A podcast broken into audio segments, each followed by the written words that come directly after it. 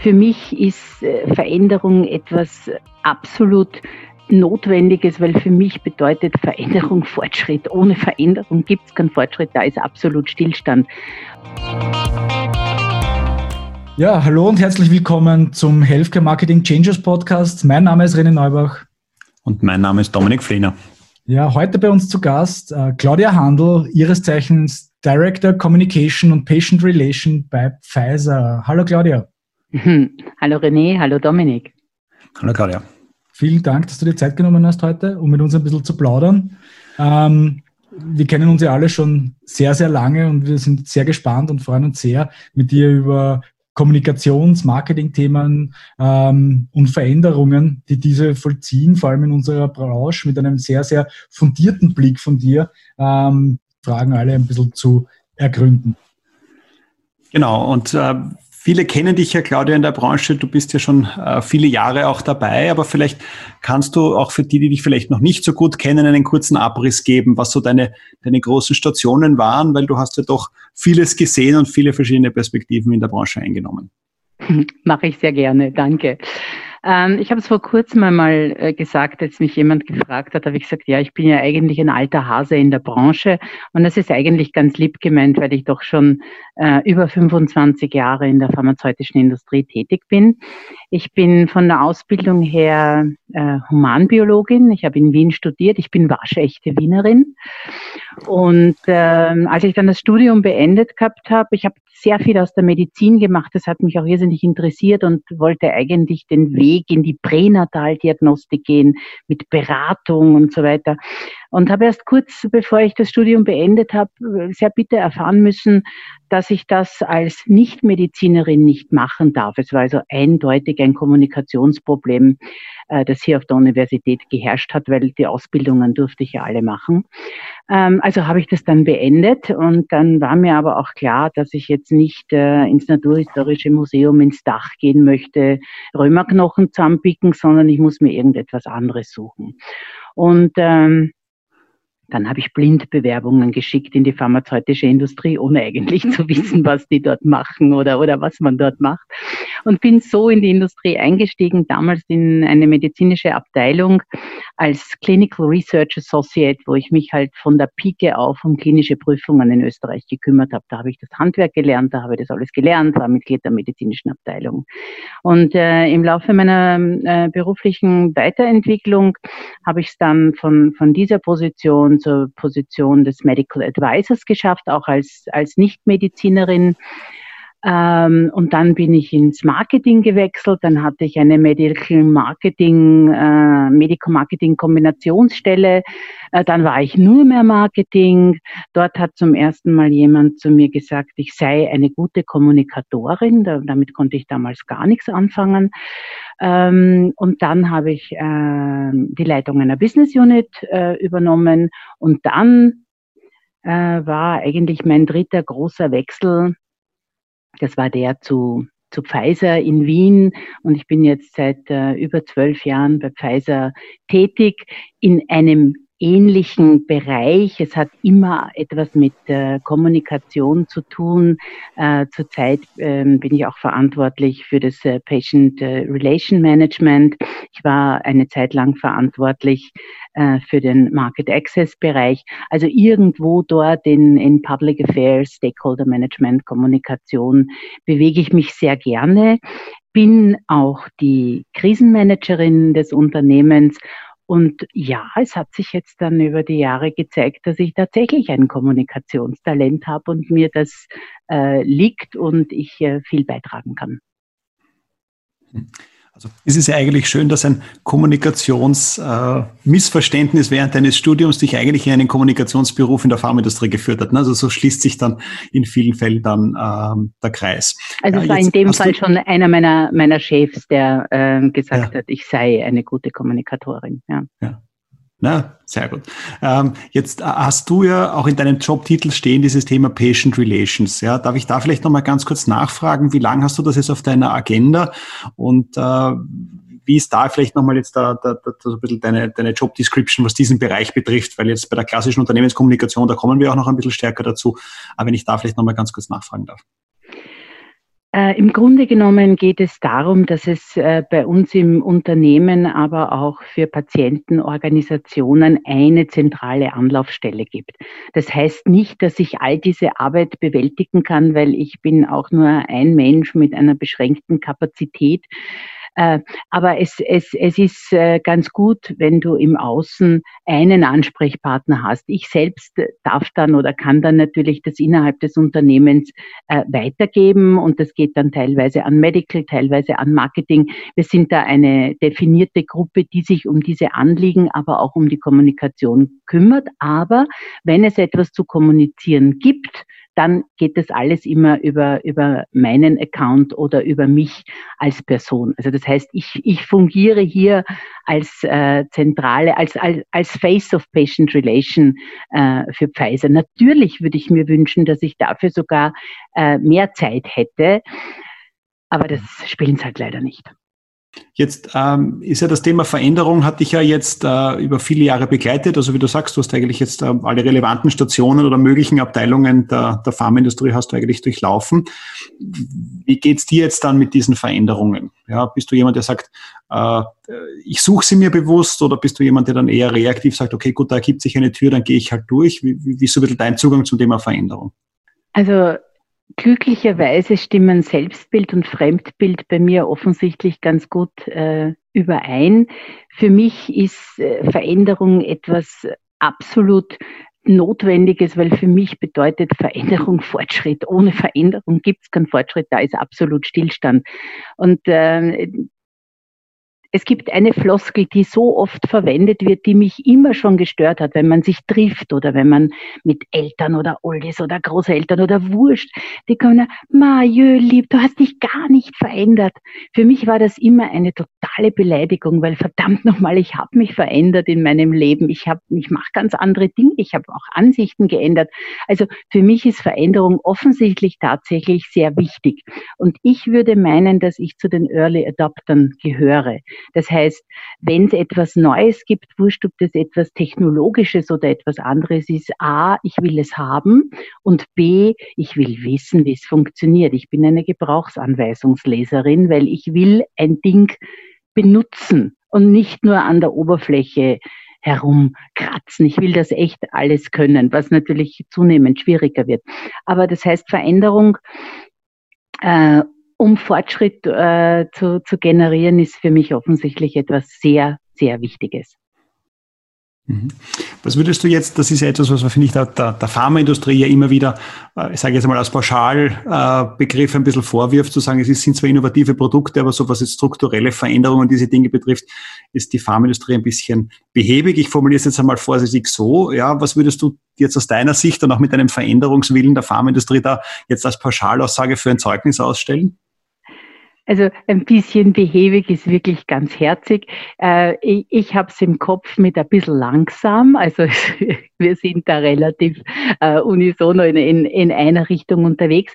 Es ist aber ein bisschen ein Paradoxon, weil ich gerade äh, Pfizer als extrem agiles Unternehmen äh, äh, empfinde äh, wir drehen uns doch sehr schnell und wir passen sehr schnell äh, Strukturen und, und, und andere Dinge an. Also äh, für mich, und ich glaube jetzt nicht, dass das eine Altersfrage ist, schneller als jedes andere Unternehmen, für das ich je äh, gearbeitet habe. Aber ich glaube, äh, dass äh, die, die pharmazeutische Industrie es bisher nicht schafft, bei Veränderungen, wenn es jetzt um Kommunikation zum Beispiel geht, im Driving Seat zu sitzen. Wir agieren nicht, wir reagieren. Und das hat, glaube ich, verschiedenste Ursachen, die auch historisch äh, gewachsen sind. Auf der einen Seite glaube ich, dass wir uns sehr stark nach dem orientieren, was andere pharmazeutische Unternehmen tun. Also man schaut immer, machen die das schon oder machen die das noch nicht? Aha, die machen das schon, na dann sollten wir es vielleicht auch machen verdammt nochmal, irgendwann sollte man es einmal machen, wurscht, ob der es macht oder was nicht macht, mein Zugang. Ja, aber wie gesagt, ich bin eben die, die da gerne nach, nach vorne steigen möchte mit etwas größeren Schritten. Des Weiteren glaube ich, dass es ein absolutes Kulturthema ist. Das heißt, die Implementierung einer Fehlerkultur, dass ich Fehler zulasse, Try and Error, ist vielleicht auch österreichisch nicht so gut etabliert, aber es hängt natürlich auch davon ab, hm, aus welchem Kulturkreis äh, das, das Unternehmen kommt. Ja, darf ich das zulassen? Darf ich sagen, ich probiere etwas und wenn es nicht funktioniert, hake ich es ab und sage ich, ich habe daraus etwas gelernt. Also das, das glaube ich, ist auch etwas, was uns behindert oder, oder was wir erst lernen müssen. Ich glaube, wir haben sehr lange nach Ausreden gesucht, warum etwas nicht geht oder nicht gehen kann. Und wir erfahren jetzt, und das ist eben nun mal unsere Covid-19-Krisenzeit, äh, gerade den Proof, dass es gehen muss. Ne? Es geht jetzt ja plötzlich und es ist ganz egal, mit wem man spricht. Es ist ein ein, ein, ein technologischer Schritt jetzt zu sehen, den wir alle vor drei Monaten nicht erwartet hätten. Hättest du mich gefragt, ob ich glaube, dass ich meinen Arzt anrufen kann und sagen, ich brauche da Rezept von Dings und Dongs und die sagt, ja, Sie können das morgen in jeder Apotheke oder heute am Nachmittag in jeder Apotheke abholen, hätte ich wahrscheinlich einen Lachkrampf gekriegt. Ja, unvorstellbar. Geht. Und genauso gehen jetzt viele andere Sachen äh, plötzlich und wir haben ein bisschen alle die Scheu verloren, äh, etwas Neues auszuprobieren. Aber was ich schon sagen muss, ist, ähm, dass all bei, bei all dem Bestreben, jetzt technologisch äh, Fortschritte zu machen und ähm, neue Kommunikationswege zu etablieren, gibt es schon auch Faktoren, die uns äh, hindern. Äh, und das ist zum Beispiel die technologische Ausstattung unseres Gegenübers. Als Unternehmen, und jetzt wenn ich für Pfizer spreche, also US-amerikanisches Unternehmen, wir haben an dem Tag vom Lockdown gesagt, Leute, packt alles zusammen, nehmt es mit aus. Und die haben jetzt alle ein iPad, ein iPhone, ein Laptop, dieses und jenes. Und äh, es war auch möglich, dass man sich Equipment, das man zu Hause nicht hat, äh, Wireless Headphones, Headsets und, und, und Tastaturen und ich weiß nicht was, konntest du dir fürs Homeoffice jetzt auch kaufen und abrechnen. Ja, also da ist schon ein Signal von einem Unternehmen, das sagt, Win the Digital Race gehört ja auch zu unseren Maximen, die wir erreichen wollen. Also wir arbeiten auf globaler Ebene diesbezüglich. Das macht sich an meinem Equipment hier tatsächlich bemerkbar. Und wir funktionieren aus, auch. Aber wir wissen, dass unser Gegenüber, und das, das ist jetzt ähm, egal welcher Partner aus dem Gesundheitsbereich, manchmal mit Technik ausgestattet ist, wo ehrlich gesagt gar nichts geht. Also und auch, was wir immer wieder sehen, ist, dass äh, wenn man Dinge laden muss, Applications, äh, so wie ich äh, als, als Pfizer-Mitarbeiterin nicht alles laden kann, weil das System es mir nicht gestattet, so ist es auch in Krankenhäusern, in, weiß nicht, kann ich jetzt wirklich viele aufzählen, so, dass viele das nicht können, weil sie es nicht dürfen, weil die Möglichkeit nicht ist, oder das technische Equipment es einfach nicht hergibt. Und ich weiß aber auch aus Gesprächen, dass dort natürlich jetzt auch ein enormer Boost passiert und vieles, was über Jahre vorbereitet wurde, langsam und behutsam, wurde jetzt innerhalb von Wochen dann tatsächlich umgesetzt. Und das ist dieser, dieser technologische Fortschritt, dieser Boost, den ich glaube, den wir zurzeit erleben und äh, mitmachen. Und, und siehst du vielleicht, also da vielleicht noch einmal nachgefragt, weil ich finde, die, ich habe auch mit Dominik äh, sehr viel drüber gesprochen und mit, mit, mit einigen anderen auch. Ähm, man hat ja eigentlich sofort irgendwie gespürt, dass da jetzt etwas Neues passiert, ja, dass da eine große neue Chance entsteht.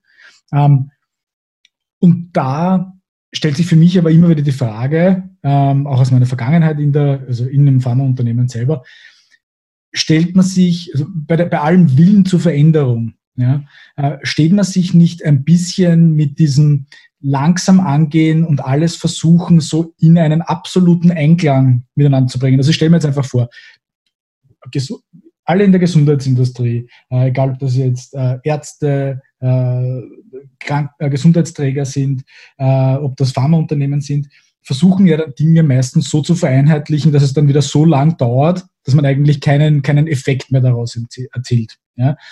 Siehst du das eher als äh, eine gewisse Behebigkeit, die tatsächlich in der ganzen Industrie irgendwo da ist?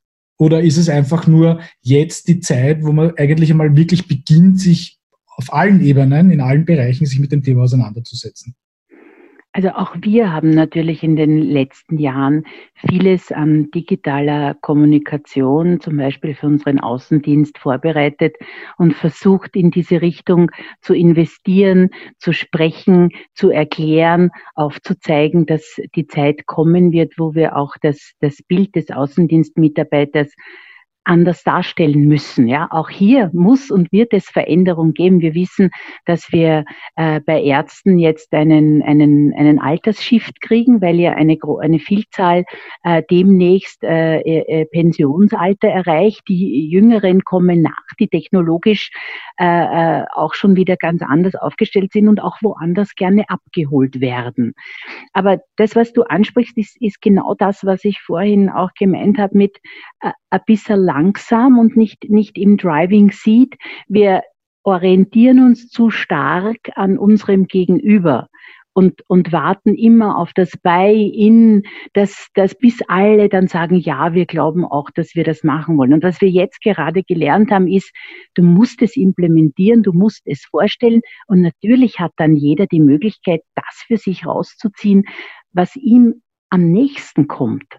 Und ich glaube, wenn es um, um die Arbeit äh, mit, mit äh, Kunden geht, also jetzt gar nicht um Kundenbindung, sondern um das Einstellen auf den Kunden, dann muss ich auch hier einen Mix anbieten. Und der, die digitale Komponente, dieses Mixes haben wir bisher alle sträflich vernachlässigt, weil wir es nicht geschafft haben, hier die entsprechende Überzeugungsarbeit, die die die Vorreiter sind, in ihren Unternehmen zu platzieren. Aber je nachdem, wie weit diese Vorbereitung im Hintergrund schon gelaufen ist, umso schneller waren wir jetzt tatsächlich alle am Punkt.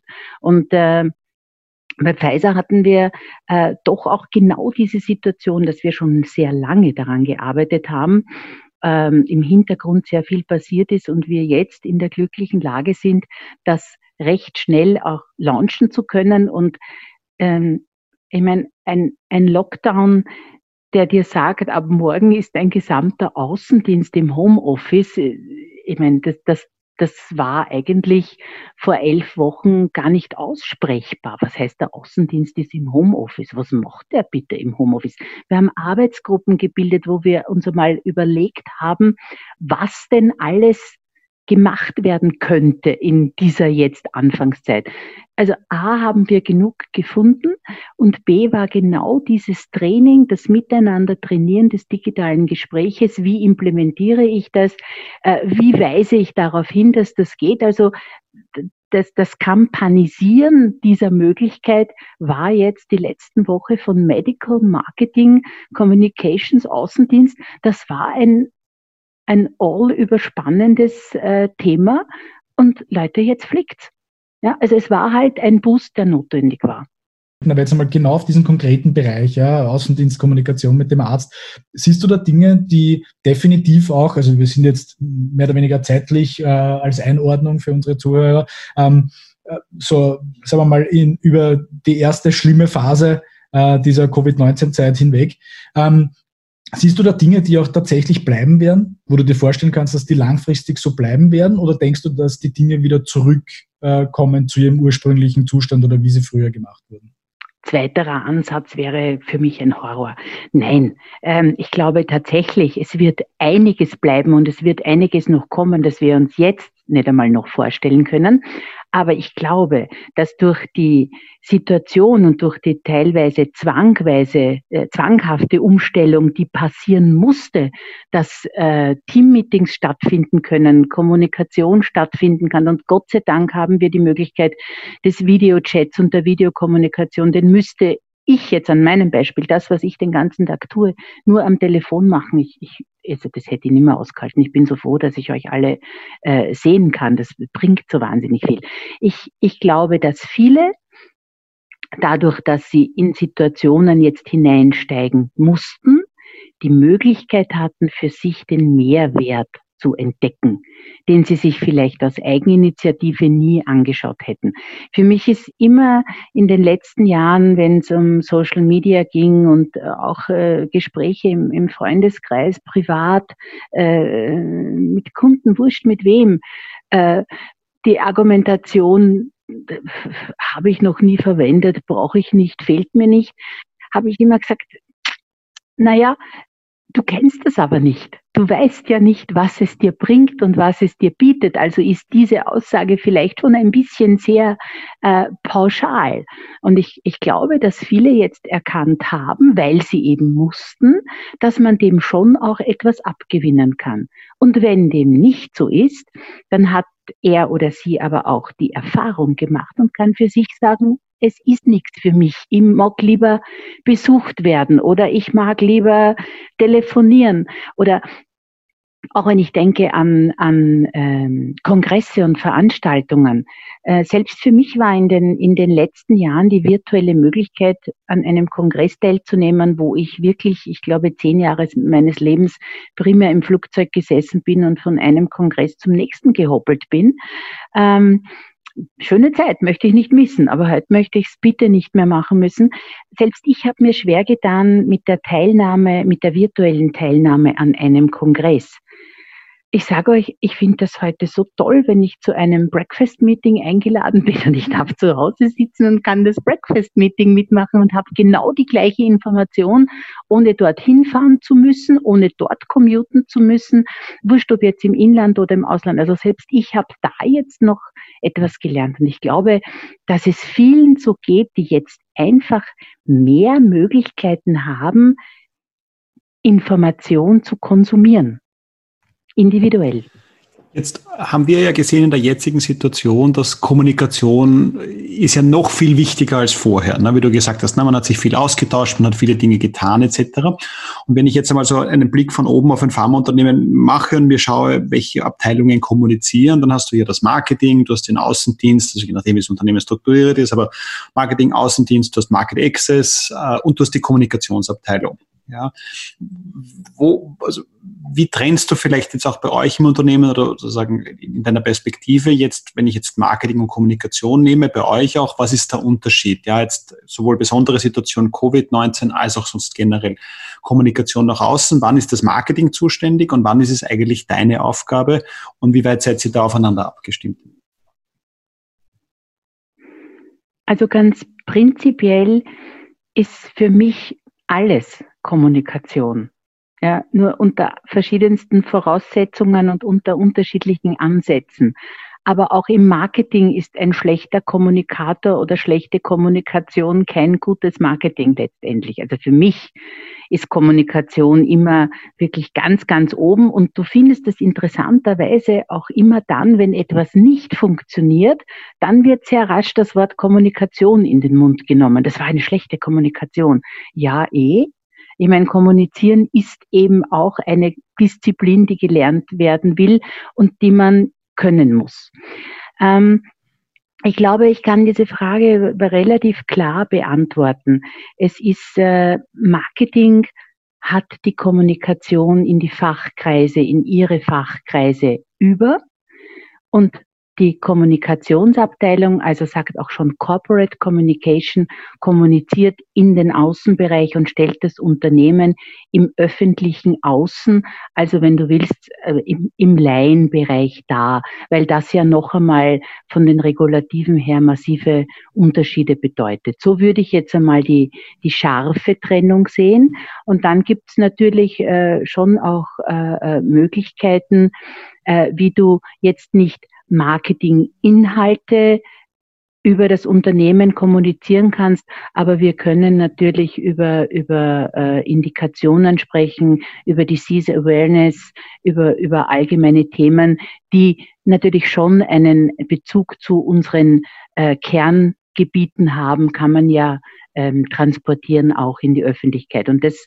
ist äh, schon ein relativ feinfühliges Geschäft, weil du natürlich A, deine Regulativen kennen musst, aber B, es ist alles, also sowohl die Marketingkommunikation als auch äh, die öffentliche Kommunikation macht ja nicht einer alleine, sondern da ist ja ein mindestens Sechs-Augen-Prinzip äh, drüber und da gibt's Genehmigungsrundläufe und da wird schon geschaut, dass das alles ähm, in einen Frame hineinpasst. Und was ich auch mhm. glaube, was, was sehr wichtig ist, dass äh, irgendwo die, die Sprache des Unternehmens, die Art, sich auszudrücken, ähm, relativ einheitlich ist. Darum ist es schon ganz gut, dass da äh, gewisse Leute immer drüber und drauf schauen und halt auch immer ein bisschen äh, die Sprache zurechtrücken. Wir sprechen ja da von Content Governance in solchen, äh, in, in, unseren, in unserem Bereich. Das ist ja was Wunderbares. Das bedeutet aber, ich interpretiere jetzt, alles, was in der Außenkommunikation bei Pfizer Österreich rausgeht, wandert über deinen Tisch. Ist das richtig? Ähm, ja. Okay. Das heißt, da geht dann schon einige also, Zeit dafür drauf, sich alles wir, anzuschauen. Sagen wir so, ich, ich versuche, äh, das alles noch irgendwie äh, wiederzuerkennen. Ja, in besonders stressigen Zeiten gibt es schon die Situation, dass ich irgendwo was von uns lese und denke mir, pf, cool, klingt echt cool, wer hat das geschrieben? Also ich. Ja, also es ist auch schon passiert. Das ist halt, wenn es zu viel ist. Aber. Mir noch nie ähm, übrigens, ja. Bitte? Mir noch nie, dass ich irgendwas gelesen habe das schaut so cool aus. Wenn ich es geschrieben habe, ist ein anderes Thema vielleicht. Aber ähm, Natürlich, ich meine, das, das, das sollte, ich meine, da, da steckt eine, eine Strategie dahinter, äh, die, die natürlich, aber sagen wir so, die sich über Jahre ent, entwickelt hat, auch wer dazu aller, aller beiträgt. Und ich glaube, wenn du, wenn du jetzt in, in, in die Richtung eben äh, ähm, Content Factory ist für mich so ein, ein wunderschönes Wort, das ja auch noch nicht so viele Jahre unterwegs ist. Das heißt, wie schaffe ich es als Unternehmen, einen großartigen Content-Mix für den öffentlichen Bereich zusammenzustellen? Das bedarf einmal einer tiefgehenden Analyse, wer bin ich überhaupt und was will ich überhaupt? Wie, wie passt das in, in die Werte meines Unternehmens, aber wie passt das auch in, in, in meinem Purpose und, und das, was damit alles transportiert werden soll? Das heißt, da musst du mal deine, deine Hausaufgaben machen, die wir jetzt als Corporate äh, Communication für das gesamte Unternehmen diesen Prozess durchlaufen haben. Und dann geht es darum, äh, dass du ähm, es schaffst, alle einzubinden und auch das Interesse zu generieren über den, über die eigenen Schienen, ich sage jetzt absichtlich Schienen und nicht Kanäle, hinaus Inhalte zu teilen. Das, das war, finde ich, ein, ein relativ äh, schwieriger und, und großer Schritt, dass wir es eben geschafft haben, quasi ein großes Redaktionsteam zusammenzustellen, in welcher Frequenz trifft man sich, wie macht man das? Und vor allem auch das Thema, wer arbeitet denn die Inhalte für alle und jetzt eben Kanäle beziehungsweise Zielgruppen auf?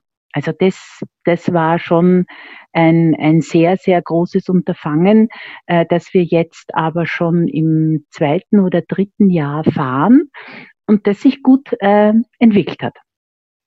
Das heißt, ihr arbeitet eigentlich mehr wie eine, äh, das heißt, ihr arbeitet mehr wie eine, wie eine Publikation, mehr wie ein, ein, ein Magazin und habt wirklich einen redaktionellen, ein redaktionelles Setup, wie Inhalte, egal ob sie jetzt aus Marketingabteilungen kommen, ob sie aus der Unternehmenskommunikation kommt, ob sie aus vielleicht Market Access oder anderen Bereichen des Unternehmens kommen, ähm, halt wirklich im Rahmen eines redaktionellen Setups publiziert werden, sodass es ein einheitliches Bild nach außen trägt. Also das heißt, ja. mehr wie ein Magazin, weniger eigentlich wie ein Unternehmen, das eigentlich pharmazeutische Produkte verkauft. Ja, also es, es ist hier ganz äh, eindeutig dem allen zugrunde liegt, äh, der Aufbau der, der Kommunikationsabteilung. Also wir haben uns vor Jahren in einem Newsroom-Konzept aufgestellt und haben erst einmal lernen müssen, was das ist und wie das funktioniert.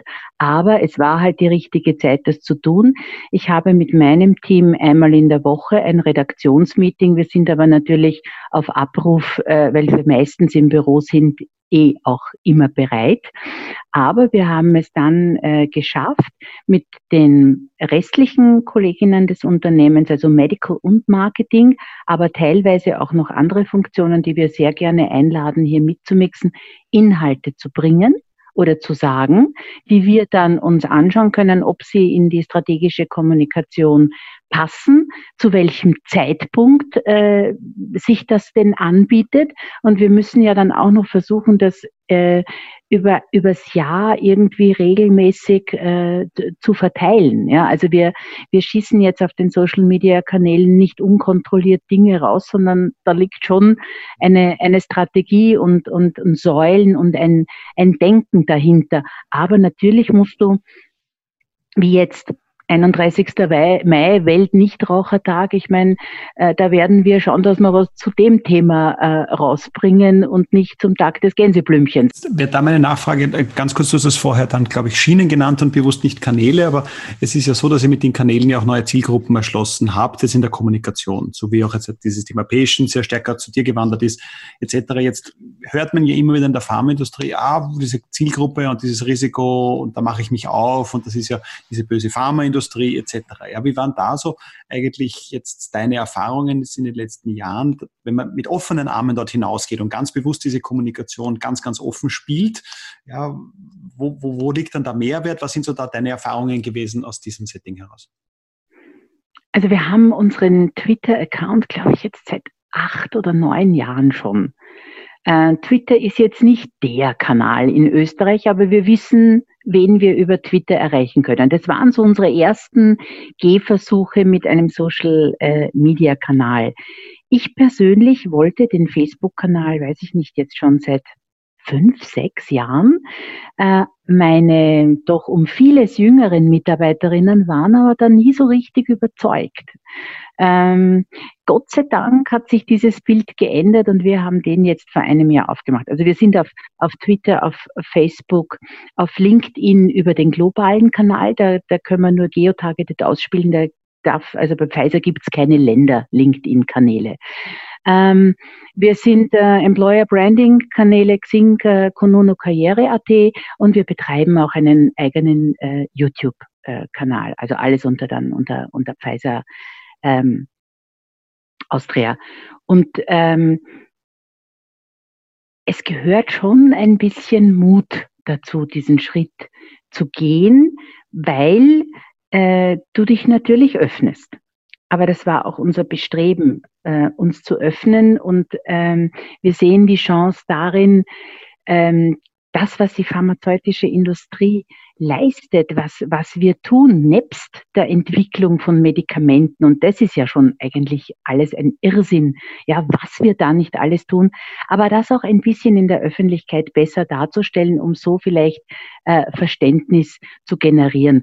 Es ist so, dass ich äh, keinen Anspruch äh, darauf erhebe, dass äh, Österreich sich jetzt hinknimmt und sagt, boah, die pharmazeutische Industrie, was sind die nicht cool oder so. Das will ich gar nicht. Das ist genauso wie das Thema äh, äh, Impfgegner. Ja, eh, seid Impfgegner, wir werden hier nichts bewegen. Ja, Impfkritiker sind schon wieder anders, mit denen kann man sprechen und, und, und auch diskutieren.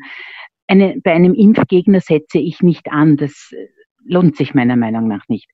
Aber ähm, genauso ist es für die, die, die offen sind und die sich ihre eigene Meinung bilden, kann ich mit meinen Social Media Kanälen als Pfizer Österreich doch etwas dazu beitragen, dass wir gesehen werden und vor allem, wie wir gesehen werden. Und das ist aber auch wunderschön zu beobachten, jetzt eben Facebook vor allem nach, nach einem Jahr, wo du ja äh, sehr gute Reportings auch bekommst und Eindruck hast, wer schaut sich denn das an? Ja, wer ist denn interessiert? Wir haben unseren, unseren Facebook-Kanal bewusst auf Engagement aufgebaut. Das heißt, wir haben nie eine Kampagne gestartet, um Follower zu kriegen. Die kommen schon ja, sondern wir haben gesagt, wir wollen gern Engagement, wir wollen interagieren, wir freuen uns natürlich über Likes, wir freuen uns auch über kritische Kommunik äh, Kommentare, wenn wir mit, dann mit euch in Kommunikation treten können. Aber wenn du das machst, äh, musst du halt auch dir im Klaren sein, dass es Ressourcen verschlingt. Ja? In der Früh, auf die Nacht, am Wochenende. Das verschlingt Ressourcen. Das muss ja moderiert werden. Du kannst es ja nicht stehen lassen und sagen, na, jetzt ist Sonntag 17 Uhr. Es wird am Montag auch noch zu beantworten sein. Wenn du diese Einstellung hast, brauchst du keinen Social Media Kanal eröffnen, weil derzeit ist das eben anders handzuhaben, wie das in ein paar Jahren ist, werden wir sehen. Aber ich kann äh, mit Stolz dann sagen, Pfizer Österreich war zumindest jetzt einige Jahre drauf und einige Jahre dabei. Und wir werden ja sehen, was, was für andere Kanäle vielleicht noch kommen. Aber wir, wir machen es. Das ist jetzt mehr oder weniger, ihr verwaltet mehr oder weniger die Kanäle, aber es kommen durchaus Kampagnenideen oder Kampagnenwünsche mehr oder weniger aus den Abteilungen aufgrund von Themenschwerpunkten, die dann in das Gesamtgefüge von euch wiederum integriert werden. Korrekt. Wir, wir sprechen das im Vornhinein auf jeden Fall einmal kurz ab. Das heißt, einer hat eine Idee, kommt auf uns zu, sagt, das wäre meine Idee, passt das bei euch, wie, wie passt das in unsere Social Media Strategie, in unsere vier Säulen, die wir äh, bedienen, also äh, Content-Säulen quasi, Themensäulen. Äh, wo, wo kriegen wir das unter? Und dann sagen wir, ja, das passt in, in diese Säule oder das passt in diese Ecke. Und wir würden sagen, Kanäle sind die, die und die, weil es ist ja nicht immer alles für alle. Also zum Beispiel LinkedIn und Facebook, das ist ein großer Unterschied. Ich meine, viele äh, heutzutage äh, machen aus LinkedIn ein zweites Facebook finde ich sehr schade, dass man hier nicht etwas spezifischer bleibt, was LinkedIn eigentlich für ein Kanal ist. Ja, aber da wird man mit Ignoranz ja abgestraft. Ja? Das ist ja dann das Gute an Manchmal, Kanal. ja, manchmal. Aber gut, ich meine, jo. Also wir, wir versuchen da schon den Originalweg äh, zu, zu unterstützen. Das besprechen wir im Vorfeld. Das fließt dann in unser unglaubliches Excel-Sheet ein. Und dann, bis der, bis der Tag kommt, besprechen wir das bei jedem äh, Editorial Board Meeting heißt das bei uns, gehen wir immer die nächsten Monate durch und sagen, ja, das kommt jetzt tatsächlich und wir spielen das dort und da aus. Und wir dürfen nicht vergessen, es gibt ja dann auch noch die marketing-spezifischen Kanäle, die wir ja, also die, die Kanäle, die an die äh, Vertreter der Gesundheits, äh, die Angehörigen der Gesundheitsberufe gehen, nicht? Also es ist ja, die Kampagnen sind ja fachspezifisch aufgebaut und laienspezifisch aufgebaut, aber es ist eine ähm, Kampagne. Hm. Jetzt habt ihr ja auch die Unterscheidung, du hast es vorher kurz angesprochen, zum Thema, es gibt Company-Profile, wie zum Beispiel jetzt LinkedIn gibt es nur Pfizer Global, aber nicht Pfizer Österreich. Es gibt aber Facebook, habt ihr Pfizer Österreich. Und bei LinkedIn habt ihr es ja so gelöst, dass sozusagen dort, also gelöst, ähm, aber dort hat halt euer Geschäftsführer, der Robin Rummler, hat dort seinen eigenen privaten Account sozusagen, seinen persönlichen Account, wo dann bestimmte Pfizer Österreich-Themen ähm, getriggert werden. Jetzt äh, eine hypothetische Frage, angenommen, ich würde bei euch arbeiten, ich bin motivierter PM und, und, und möchte jetzt mein LinkedIn-Profil zu so einem wirklichen Pfizer-Profil machen. Ja, was sind so ein bisschen die Kriterien, nach denen ihr entscheiden würdet? Ja, ähm, weil ich nehme an, das müsste ich ja dann mit dir abstimmen jetzt, weil der Kommunikation und wo sind da so die Guidelines? Ja, weil das sieht man ja auch jetzt, bleibe ich nur kurz bei LinkedIn, dass das viele sehr unterschiedlich handhaben. Ne? Manche posten alles, was die Firma ist, dann stellt sich für mich ja manchmal dann die Frage, so Stichwort Laienwerbung zu bestimmten Produktinformationen. Ne? Also wie, wie, löst ihr das oder wie, wie geht ihr also damit Dominik, um? Oder darf nur der Robin? Ja. ja. Ähm, Dominik, äh, Punkt eins, also ich würde deine Bewerbung natürlich unterstützen als motivierter PM bei Pfizer. Ich kann da sicher sein, dass ich für dich ein gutes Wort einlegen würde. Danke, Claudia. Ähm, das, ähm, das ist auch relativ einfach. Es gibt seit Jahren eine Guideline für Mitarbeiter, die einfach äh, in sieben Punkten zusammenfasst, dass sie nicht vergessen, was sie nicht dürfen als Mitarbeiter, als Angehöriger der pharmazeutischen Industrie. Das geht so weit, dass wir ja ähm, wenn jetzt von, von global aus den USA LinkedIn-Postings kommen, die eindeutig per österreichischem Gesetz in die Laienwerbung hineinfallen, dann darf ich das bitte als Pfizer-Mitarbeiterin nicht teilen weil ich damit äh, einen Verstoß gegen Code of Conduct äh, begehe. Jetzt äh, mache ich ein bisschen den, wir haben es schon ein bisschen gestreift, aber natürlich Themen, die äh, sehr stark bei dir am Tisch liegen, ist auch das Thema Krisenkommunikation. Ja, also jetzt äh, verlasse ich kurz nochmal die, die Kanäle. Ja, jetzt sind wir natürlich mittendrin, äh, Covid-19-Zeiten, das ist sicher, was Krisenkommunikation äh, betrifft, ein Riesenthema, aber natürlich auch in der Pharmaindustrie bereitet man sich ja darauf doch dann immer wieder vor, ja, also nach dem Motto auf diesen Was wäre wenn Fall. Ja, jetzt so ein bisschen die, die, die Frage, jetzt nämlich von der Seite begonnen, wie bereitet ihr euch auf diesen Was wäre wenn Fall vor? Wie weit habt ihr Szenarienbildung für die Zukunft? Ja, und, und, und wie, wie weit, weil, weil ich meine, da kann es ja sehr philosophisch werden, ne, was alles passieren könnte ähm, und, und wo, wo, wo kriegt man da den Deckel wieder drauf? Ich bin jetzt äh, zwölf Jahre bei Pfizer Und ähm, die Krisenkommunikation, die Krisenbewältigung war eigentlich äh, von der ersten Sekunde an auf meinem Schreibtisch.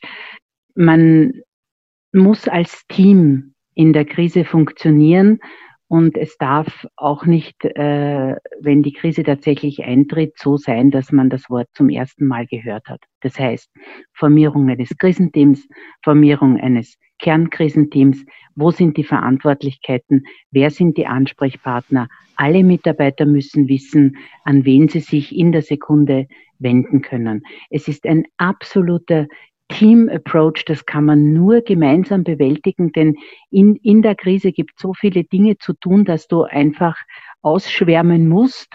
Und bei uns heißt es, dass wenn, wenn einer aus dem Kernkrisenteam, und das ist Geschäftsführer, Medical Director und ich, das Wort Krise in die Hand nimmt, dann wissen alle, dann läutet die Glocke. Und dann gibt es etwas zu tun und dann muss man auch Arbeiten, in denen man gerade ist, eventuell beiseite legen und dorthin zuarbeiten. Das mhm. haben wir in in, ähm, in jahrelangen Trainings und Auffrischungskursen ähm, immer wieder äh, kommuniziert und dargestellt. Das war jetzt auch vielleicht so ein bisschen so eine äh, Beobachtung von dem, was ich gerade gehört habe, von der ihr habt für gewisse Krisenszenarien habt ihr sehr wohl äh, Blueprints, Pläne, die sie aus der Schublade zieht, wo sie genau wisst, wie sie damit umgeht, wo A, B, C, D zu erfüllen sind. Auf der anderen Seite ist es aber eine sehr starke kulturelle Frage auch, wenn ich das richtig verstehe, weil ähm, das jetzt ist ja keine Krise, die jetzt ähm, das Unternehmen an sich betrifft, weil die Krise von irgendeinem Produkt oder sonst irgendwas ausgelöst wurde innerhalb des Unternehmens oder von einem ähm, von einer Katastrophe außerhalb des Unternehmens, äh, die, wo, wo Pfizer direkt betroffen ist. Aber der Umgang mit der Situation ist eigentlich dasselbe, als ob es eine veritable Krise wäre. Ja, also du kannst im, im, im Grunde genommen äh, Krisen in verschiedene Kategorien einteilen. Ich glaube, das waren jetzt sechs oder acht Kategorien, die wir identifiziert haben. Die Krise, die wir momentan erleben, äh, es gehört schon zu den Gesundheitskrisen, aber dieses Szenario haben wir so eigentlich tatsächlich nie angedacht, obwohl wir ja 2009 mit H1 oder was H5N1 äh, äh, auch schon einmal äh, eine Pandemie hatten, die aber lokal so gut wie keine Auswirkungen hatten. Also war ja ein bisschen ein, ein anderes Thema. Das, was alle gerade zur Zeit durchmachen, ist, ist echt Learning, Learning by Doing und versuchen, das Beste möglich zu handeln. Und da ist es halt wirklich wichtig, die offene und transparente Kommunikation das, das Engagement äh, des Managementteams, des gesamten Krisenteams, das äh, zu transportieren und herzuzeigen. Wir sind da, wir sind da für euch und wir helfen euch über diese Krise, damit wir das gemeinsam bestmöglich äh, bestehen. Und äh, das, die, dieses Prinzip, also so wie, wie wir das jetzt äh, die ganzen Wochen fahren, ähm, hat uns eigentlich gezeigt, dass das äh, der richtige Weg ist und, und dass äh, unsere Mitarbeiterinnen und Mitarbeiter damit auch sehr gut umgehen können. Und vor allem das Allerwichtigste ist, äh, sie fühlen, dass äh, sich äh, viel um ihre eigene Sicherheit und um ihre Gesundheit dreht und dass wir uns dessen annehmen. Das ist in dieser Art der Krise tatsächlich der entscheidende Faktor. Hätte ich da noch eine kurze Frage ähm, zum Thema Koordination ist über die eigenen Unternehmensgrenzen hinaus. Ja, jetzt hast du ja, dieses Kommunikationsthema ist ja ganz wichtig und da gibt es ja viele Themen, die sind jetzt sehr Pfizer-spezifisch, aber Themen, die auf deinem Tisch auch liegen, die einfach branchenspezifisch sind. Wie geht die Pharmaindustrie an sich mit den Themen herum um, wo es sozusagen eine Meinung seitens der Pfizer dazu gibt und wo man auch auskommuniziert. Und meine Frage richtet sich ein bisschen in die Richtung, wir hatten das ja bei den Lehrern gesehen, da ging es um die Frage, die Lehrer müssen jetzt wieder unterrichten und ähm, dann das Erste, was der Lehrergewerkschafter sagt, also an Fenstertagen werden wir sicher nicht unterrichten. Ja? Und dann hast du ja die Problematik, da schert einer aus und haut die ganze Kommunikation der letzten fünf Jahre oder zehn oder 15 oder 25 Jahre in der Kommunikation zusammen. Meine Frage wäre jetzt in der Kommunikation der Pharmaindustrie, wie seid ihr auch für unsere Zuhörer in der Erklärung als Industrie ein bisschen abgestimmt? Ist da die Pharmik euer Koordinierungsschnittpunkt? Hast du die Kommunikation, sagst, okay, gut, ich stimme mich ab mit Head Corporate Communication äh, bei Novartis, bei Roche etc. Wie, wie, wie löst ihr das nämlich auch im Sinne von Kommunikation? Du sagst, ich muss sehr viel mit dem eigenen Unternehmen kommunizieren, aber wie macht ihr das unternehmensgrenzenübergreifend? Äh, Also es kommt tatsächlich äh, auf die Fragestellung und auf die Situation an. Ich habe im Grunde genommen schon alles erlebt, äh, was du gesagt hast. Prinzipiell, ähm, wenn es um Themen geht, ist einmal die, die erste Frage, welche Meinung möchte gehört werden? Möchte die Pfizer-Meinung gehört werden? Dann würden wir diese zur Verfügung stellen, aber immer wirklich betonen, das ist die Meinung von Pfizer oder es kann auch die Meinung eines Einzelnen, der dazu berechtigt ist, von Pfizer sein. Aber das muss ganz klar kommuniziert werden. Ist es ein Thema, das die gesamte Branche äh, betrifft, wo eine Branchenantwort äh, gewünscht ist, dann geht das auf jeden Fall an die, an die Standes äh, Vertretung, also an, an, an die Pharmik, aber natürlich auch an die diversen FOPI-Gremien, äh, die halt auf bestimmte Themenkreise auch spezialisiert sind, weil da ist schon wichtig, dass eben genau das nicht passiert wie bei den Lehrern, dass hier mit einer Stimme gesprochen wird. Denn welches Bild erzeuge ich in der Öffentlichkeit, wenn die pharmazeutische Industrie es nicht schafft, äh, mit einer Stimme äh, zu, zu kommunizieren? Wenn es um ein Thema ist, äh, um ein Thema geht, wo vielleicht einzelne Unternehmen nur betroffen sind, dann kann es durchaus sein, aber da mischt dann, also koordiniert meistens die Pharmik dann auch, dass wir uns mit einzelnen anderen Unternehmen auf, äh, äh, abstimmen, wie denn unsere Sichtweisen sind und ob wir hier zu einer einheitlichen, äh, mehr oder weniger einheitlichen Antwort kommen oder eben nicht. Wenn nicht, dann hat jeder seinen Standpunkt, ist vollkommen okay.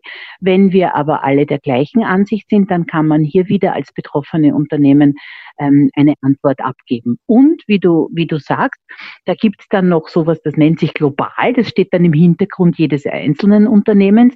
Und dort muss man natürlich auch noch die äh, entsprechende Abstimmungsarbeit leisten. Das heißt, du musst schon auch ein, ein, ein gutes Gespür haben, äh, wann muss ich fragen, wann will ich fragen und wann ist es absolut angesagt, äh, dass ich frage, äh, weil viele von uns sind börsennotierte Unternehmen und da, da darf man halt auch nicht so erzählen, ähm, was sich die kleine Claudia gerade in Österreich denkt. Wäre jetzt keine gute Strategie. Mhm. Jetzt hätte ich abschließend eine inhaltliche, also eine letzte inhaltliche Frage. Das Thema Digitalisierung haben wir vorher schon ein bisschen angesprochen. Zum Thema hat natürlich jetzt durch Covid-19 einen ziemlichen Boost bekommen. Und da gibt es ja viele Gerüchte, wer sich mit der Digitalisierung leichter tut und wer nicht. Und sind es die Jungen oder sind es die Alten oder sind es die im Außendienst und sind es die im Innendienst etc. Was wäre so da jetzt dein, dein, dein Rückblick jetzt ein bisschen? Hättest du da eine Unterscheidung gesehen, dass sich bestimmte leichter tun und schwerer tun? Ähm, was also zum Thema Digitalisierung, weil ich glaube, dass wir da jetzt in den mittendrin sind, hast du ja vorher schon gesagt. Also wenn du zum Thema, wie geht die Adaption an diese neuen ähm, Kriterien? Also ich sehe es absolut nicht altersgebunden. Ich sehe es auch nicht äh, Unternehmensgrößen gebunden. Natürlich, Digital Natives äh, tun sich vielleicht in manchen Dingen ähm, etwas leichter, wenn ich mir mein zehnjähriges Dorfkind anschaue, wie die mit einem iPad und einem iPhone oder mit diesem digitalen Zeugs umgeht, mit Zoom und ich weiß nicht was. Es ist unglaublich, ja, die hat das echt in die Wiege gelegt gekriegt. Die, die, die kann quasi alles. Also die tut sich schon leichter. Äh, aber ob man es mag, oder ob man es nicht mag ist tatsächlich die persönliche Einstellung und da kommt das wieder zu tragen, was ich, mein, mein Leitsatz ist, glaube ich, dass es für mich einen Mehrwert hat oder nicht? Finde ich das cool oder, oder finde ich, sage ich, ich will gern, ich, ich telefoniere mit meinen Freunden, denen, den brauche ich nicht schreiben. Ja, oder sage ich, pff, ich habe mit meinen engsten Freunden eine WhatsApp-Gruppe oder was auch immer für eine Chatgruppe und da chatten wir einmal in der Woche. Das ergibt sich spontan. Wer dabei ist, ist dabei. Wer nicht dabei ist, ist nicht dabei. Ist auch gut. Alle sind happy und man kann es ja nachher nachlesen. Also die Möglichkeiten sind ja sowohl privat als auch beruflich mittlerweile schon, würde ich sagen, ziemlich äh, unergründbar und jeder darf sich das rausnehmen und das machen, was er gerne möchte. Die Kunst eines Unternehmens ist jetzt aber, ähm, dort abzuholen, wo die alle daheim sind. Wurscht, ob es jetzt Mitarbeiter oder, oder Kunden sind oder, oder Stakeholder im, im weiteren Sinn, das ist egal. Ich muss die Fähigkeit haben, sie dort abzuholen, äh, wo sie sind. Hm. Ja. Und, und damit können wir ja alles angehen. Und das ist eigentlich eine schöne Überleitung zu unserer, zu unserer Schlussrunde. Und die heißt immer Ausblick, Wünsche und Visionen. Ja, so ein bisschen, wenn du jetzt nach vorne schaust, jetzt nicht ganz weit, nicht fünf Jahre in die Zukunft, sondern die nächsten Wochen und Monate. Was sind so ein bisschen Themen, die vielleicht auf deiner Agenda stehen, die du sagst, das sind so die Themen, die ich jetzt in nächster Zeit bearbeiten werde? Vielleicht auch aus Sicht von Pfizer.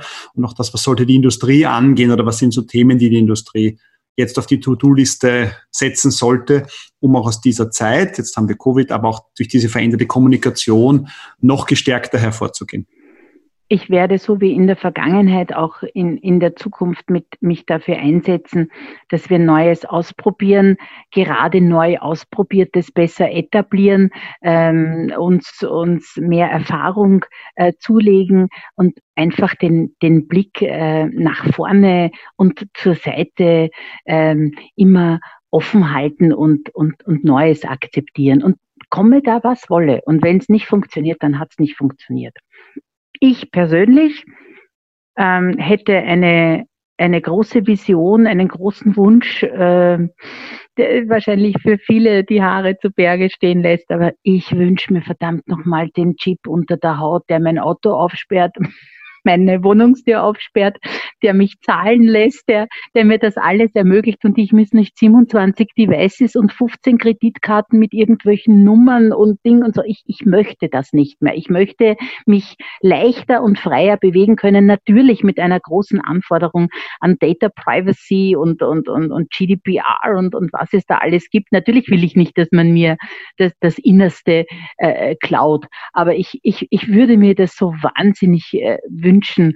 Ähm, vielleicht äh, erlebe ich das noch. Ja, vielleicht, äh, es gibt ja manche Automarken, die da schon einiges anbieten und, und äh, es wird vielleicht. Also das wäre mein, mein ganz, ganz äh, persönlicher Wunsch, äh, wie es für mich weitergehen könnte. Mhm. Gut. Und, und Claudia, ganz, ganz zum Abschluss vielleicht noch äh, irgendetwas, was du unseren Zuhörern gerne noch mitgeben möchtest abgesehen von deinen Wünschen. Ja? Ähm, einfach nur etwas, wo du sagst, das ist etwas, worauf wir alle achten sollten, die Zuhörer achten sollten, ähm, auch im Hinblick auf Kommunikationsthemen. Also ich, ich möchte vielleicht zwei, zwei Sätze noch bringen, die, die in, in meinem persönlichen Repertoire schon sehr, sehr lange eine Verankerung erfahren haben. Es gab ähm, einen Chef der ähm, einer Patentbehörde, ich glaube eh in, in, in New York, ich vergesse immer, wie er geheißen hat, der um 1900 gesagt hat, all that can be invented has been invented. Das finde ich immer in der heutigen Zeit, wenn du das anschaust, total klassisch. Ich meine, das war vor jetzt mittlerweile natürlich 120 Jahren, aber ich meine, man stelle sich vor, der war vom Patentamt, der muss doch verdammt nochmal gesehen haben, was da dauernd reinkommt und wie sich das entwickelt. Also den finde ich doch relativ eng, engstirnig. Und das, das, was dann für mich dazu kommt, ist, die Dinge, die wir aufgreifen können und wahrscheinlich auch sollen, liegen nicht vor uns am Weg. Die liegen rechts und links. Und ich glaube, es ist unglaublich wichtig, dass egal, ob es um technologischen Fortschritt, um, um um, um, um Kommunikation, um Digitalisierung geht, ist mein Appell an alle wäre aufmachen, aufmachen und, und, und da rechts und links das Sichtfeld mitnehmen. So wie wenn ich beim beim Auto den vorderen, äh, wie heißt es, ist auch ein Nebelscheinwerfer, der der vorne leuchtet. Wenn ich den einschalte, dann sehe ich so plötzlich, tschuk, dass auf der Seite mehr Licht ist. Und genau so sollten wir alle auch durchs Leben gehen und, und versuchen, die Dinge, die da rechts und links liegen, aufzuheben, zu evaluieren, anzuschauen. Wenn es nicht in Frage kommt, dann hauen wir es wieder weg, nimmt der nächste und macht vielleicht was draus. Also das, das, das wäre mir so ein, ein, ein aller äh, innerstes Anliegen, das würde ich gerne allen mitgeben. Sehr schön. Ja, sehr, sehr, schönes, sehr schönes Bild zum Abschluss und ähm, ein, ein sehr, äh, sehr schöner Aufruf eigentlich an alle unsere Zuhörer. Liebe Claudia, vielen, vielen lieben Dank für die Zeit. Wir sind äh, wir haben ganz schön lange geplaudert, also wir haben sehr viel von dir erfahren. Ich denke, da ist einiges dabei, dass unsere Zuhörer mitnehmen. Ich kann nur sagen, ich habe ich hab sehr viel mitgenommen von heute. Ähm, vielen Dank auch dafür von meiner Seite. Ähm, an unsere Zuhörer der Aufruf, äh, gerne Meinungen, äh, Feedback äh, zu allen unseren Ausgaben, aber zu dieser natürlich im Speziellen über alle möglichen Kanäle, ähm, die wir offen haben, seit neuestem einen Facebook-Kanal ähm, oder auch einen Instagram-Kanal wo man uns folgen kann. Äh, immer unter Changers Podcast zu finden. Und Claudia, nochmal vielen Dank. Ähm, alles Gute und an die Zuhörer bis bald. Danke.